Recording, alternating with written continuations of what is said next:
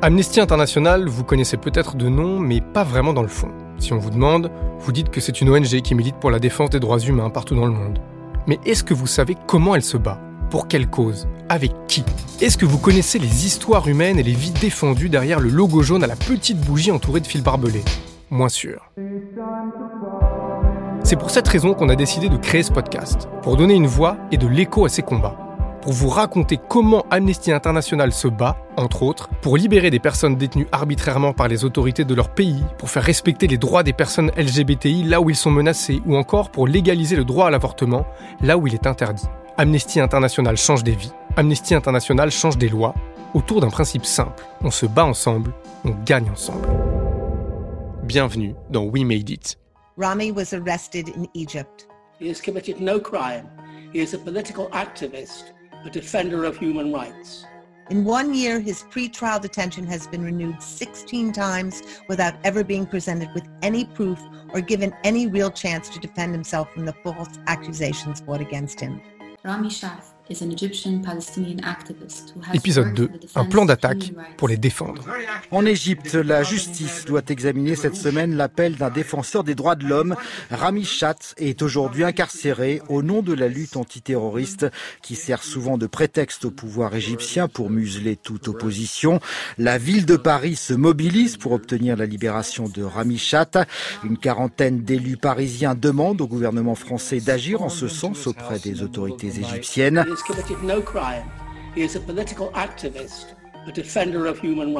Dans ce contexte-là, euh, nous avons échangé sur des listes de noms et nous continuons de pousser ce qui, je crois, est la manière la plus efficace à des libérations et à suivre avec bienveillance certains cas. J'ai évoqué celui de Rami qui euh, est un cas que nous suivons aussi de manière euh, très vigilante avec plusieurs autres.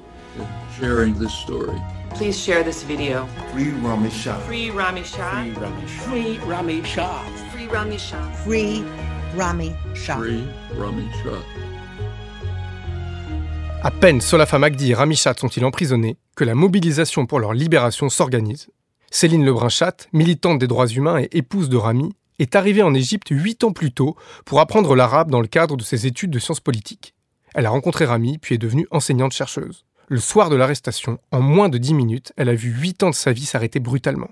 Malgré tout, elle tient bon. Très vite, y compris avant même l'annonce publique de l'arrestation de, Rami. Donc, euh, j'ai pris contact euh, avec Amnesty et d'autres ONG de défense des droits humains, et on a commencé à élaborer euh, donc un plan d'attaque, si je puis dire, ou de défense, puisque il s'agissait surtout ici de, de, pouvoir répondre à une injustice. Et donc, on a commencé à écrire des communiqués. On a aussi commencé à envoyer des lettres aux différentes institutions susceptibles d'intervenir, que ce soit les procédures spéciales aux Nations Unies, que ce soit le ministère des Affaires étrangères ici en France. Et voilà, et donc la machine s'est mise en route, une machine euh, bien huilée euh, à Amnesty qui a permis voilà, de porter cette campagne et euh, avec le résultat qu'on connaît. Du côté d'Amnesty International, la mobilisation pour la libération de Rami Chat commence et ne fera que grandir au fil des mois. Notre arme, c'est une campagne publique. Bien sûr, malheureusement, lorsque Rami est arrêté au début et compte tenu de, aussi du côté de son père qui euh, est un haut diplomate euh, palestinien. Donc il y a une tentative de régler euh, la situation par la voie diplomatique. Et donc pendant six semaines, on va rester silencieux en espérant qu'une solution puisse être trouvée de ce côté-là. Malheureusement, au bout de six semaines et de nombreuses promesses qui nous sont faites, ce n'est qu'une question de jours ou la semaine prochaine, et puis les semaines passent, les jours passent, et Rami n'est toujours pas libéré.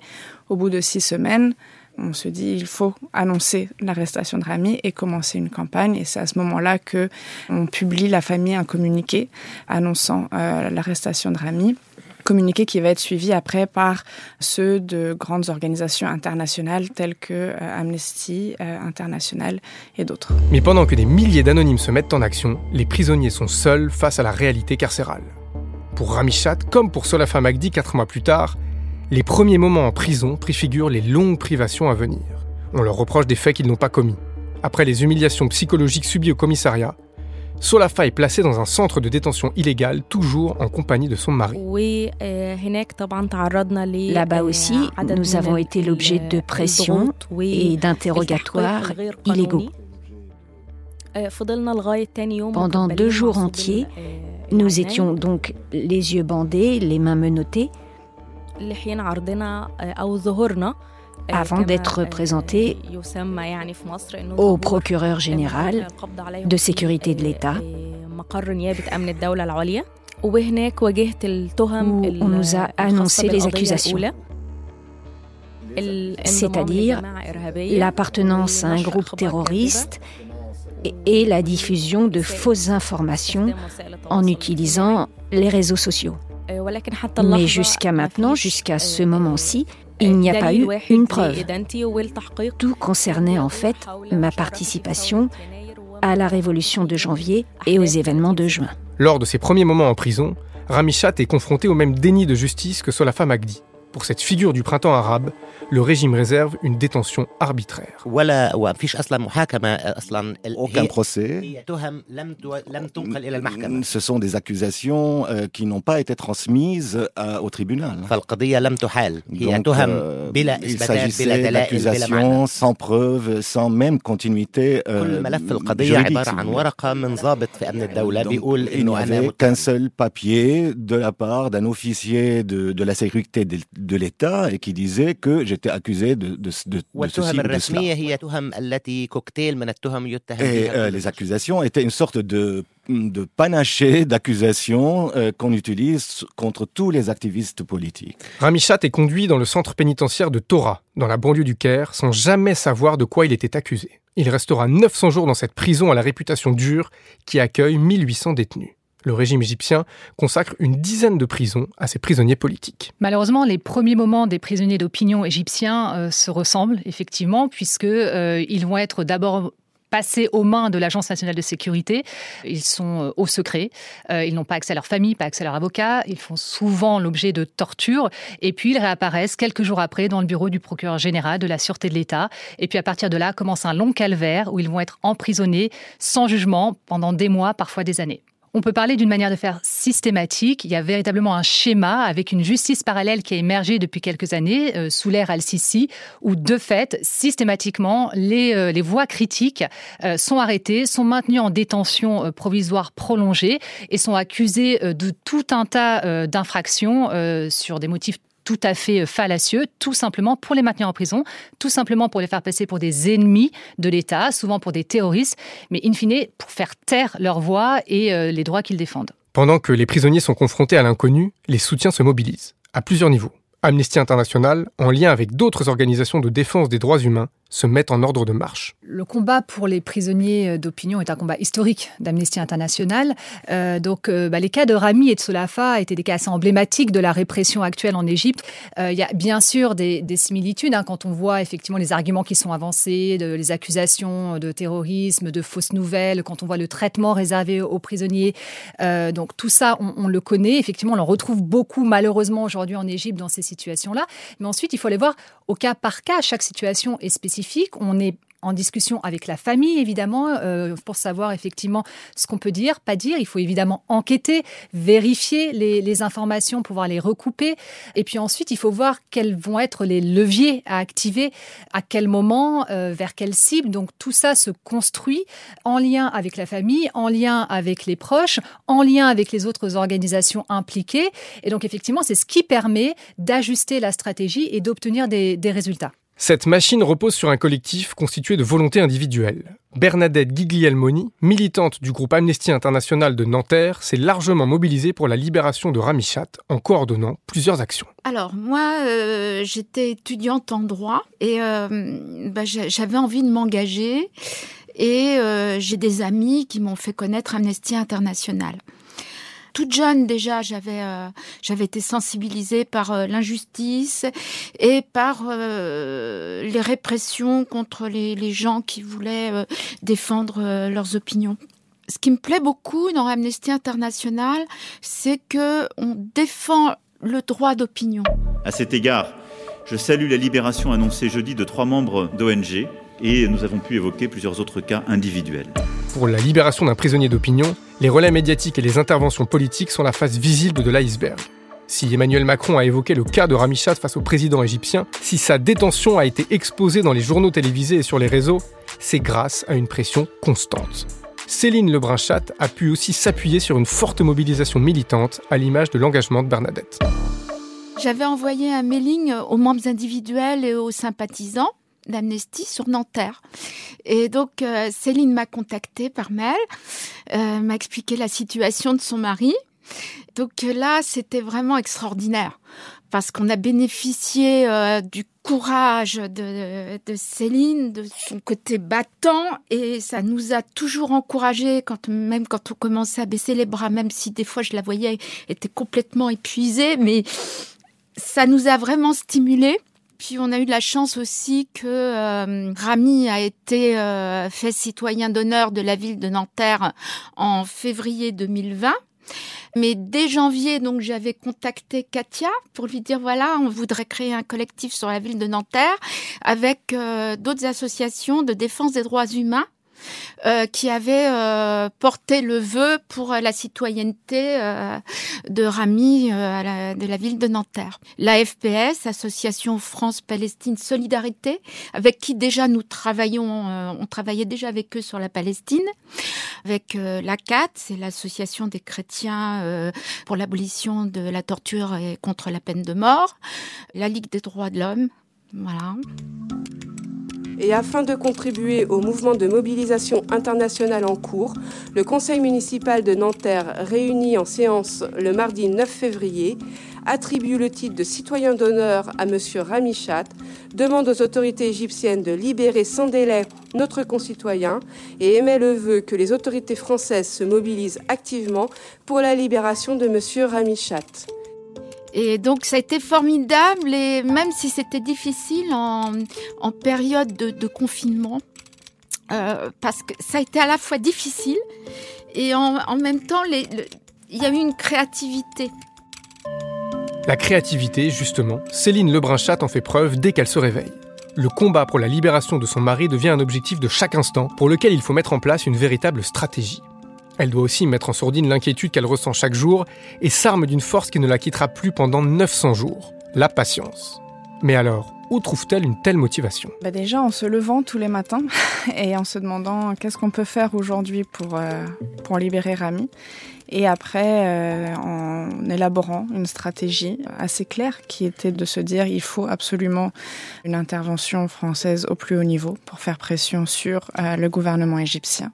Et à partir de là, du coup, a commencé une série de rencontres avec tout d'abord des parlementaires français qui se sont mobilisés euh, par dizaines et qui ont contribué à interpeller le gouvernement et à faire en sorte que celui-ci se saisisse vraiment du dossier. J'ai voyagé beaucoup également. Allée aux États-Unis, je suis allée au Conseil des droits de l'homme de l'ONU euh, pour faire connaître l'histoire de Rami. Je crois vraiment que euh, s'il y a eu un mot d'ordre, c'est euh, d'aller frapper à toutes les portes, de tout essayer. Et je crois que c'est ce qui a fait la force de cette campagne, qui a su mobiliser à tous les niveaux et aussi au niveau populaire. Je tiens à saluer aussi les plus de 100 000 personnes à travers le monde qui ont signé la pétition portée par Amnesty demandant les libérations de Rami et qui ont organisé partout à travers la France et à travers plusieurs capitale dans le monde des rassemblements de soutien à Rami. Et une chose sur laquelle j'ai toujours fait euh, attention, c'est aussi de faire en sorte que Rami incarne la situation de ces milliers de prisonniers politiques. En parallèle de la mobilisation pour leur libération, Rami Chat et Solafa Magdi sont confrontés aux conditions de détention des prisonniers égyptiens. Ils découvrent l'horreur et la précarité de l'isolement. Solafa est particulièrement marqué par le traitement réservé aux femmes. Je ne veux pas sous-estimer la souffrance des hommes, mais les femmes font face à des violations différentes de celles subies par les hommes. Et en prison, les soins médicaux font défaut, complètement. Même les femmes, de nombreuses jeunes femmes, on a essayé de détecter si elles sont vierges ou non, donc vérification de virginité. Moi-même, j'étais parmi ces femmes-là. Une inspection gynécologique fut pratiquée, après quoi j'ai souffert de perte de sang très aiguë pendant plus d'un mois. Et ce, juste parce que j'avais demandé des soins médicaux. Donc, nous voyons comment la demande de soins médicaux pour les femmes détenues devient une, une torture pour empêcher toute femme de demander les soins médicaux. Les violences physiques et la privation s'accompagnent d'humiliations mais Solafa tient bon. Quand j'étais en prison, j'ai été enlevée de l'intérieur de la prison par un officier de sécurité dont je ne connais pas l'identité parce que j'avais les yeux bandés, j'étais menottée et on m'a fait disparaître pendant six heures. Le but était de faire pression sur moi pour que j'arrête ma grève de la faim et pour m'empêcher de parler avec les autres détenus. Donc, six heures où j'ai été torturée, harcelée, frappée par un officier de sécurité pour me dissuader de parler des violations à l'intérieur des prisons et pour m'empêcher d'éclairer les détenus quant à leurs droits. Les cellules dans les prisons, les, les dortoirs. Moi, j'étais dans la cellule numéro 8 de 40 mètres carrés où on était 150 détenus. détenus de droit pénal ou, ou de politique, des détenus politiques. Jour après jour, la pandémie de nouveau coronavirus prend une ampleur nouvelle. Les chiffres, même s'ils ne reflètent pas toute la réalité et qu'ils sont bien souvent sous-estimés, donnent toutefois une idée de l'étendue de la crise. Un demi-million de cas officiellement déclarés à travers le monde, plus de 23 000 morts en près de trois mois, 3 milliards de personnes confinées à ce jour. La crise est sanitaire, elle sera bien. À partir de mars 2020, l'arrivée du Covid bouleverse l'organisation de la planète plus de 4 milliards de personnes sont confinées chez elles, une configuration inédite qui ralentit aussi la mobilisation pour la libération des prisonniers d'opinion. Dans leur geôle, la privation de liberté n'en est que plus grande. Les prisons ont été fermées pendant six mois, pendant la pandémie, là, au moment où nous revendiquions la libération des détenus, afin que les prisons ne deviennent pas des foyers de contamination. Ce qui s'est passé, c'est tout le contraire de ce que nous attendions, c'est-à-dire les prisons étaient complètement fermées et bouclées. Les détenus ont été l'objet de nombreuses violations et on pouvait même plus sortir de nos cellules afin de parler avec les autres détenus pour coordonner une grève de la faim, par exemple. Des visites ont été interdites pour de nombreuses détenues. Les visites, Ramichat n'en a eu que très peu. Sa femme et lui ont été autorisés à se parler seulement deux fois par téléphone en un an et demi. Dans la prison de Torah, entouré d'autres détenus, il subit lui aussi la précarité des prisons égyptiennes. Pendant les deux ans et demi, j'ai été dans une sorte de, prison, dans une cellule de 23 mètres carrés, où euh, il y avait entre 18 et 32 euh, détenus في اوقات لما نصل الى فوق ال 30 ما كانش في مجال للنوم في نفس الوقت. Quand on était plus de 30 dans cette cellule, nous ne pouvions pas dormir au même moment tous, tous les 30. عبر مناس تنام وبعدين يبدلوا Il y avait des gens qui attendaient euh, le sommeil, la fin du sommeil des autres pour qu'ils euh, puissent dormir. كان النوم على الارض on dormait par terre. Donc tout était délabré dans la, dans la cellule, les murs euh, se détachaient de, de, de, la place. C'était plein de, bien évidemment d'insectes. Et il y avait un petit coin d'eau euh, d'un mètre sur 75 centimètres. Une sorte de trou euh, dans le sol avec une douche d'eau euh, gelée. Et donc, euh, parfois, on s'asseyait pendant des semaines à l'intérieur de ces cellules sans pouvoir en sortir.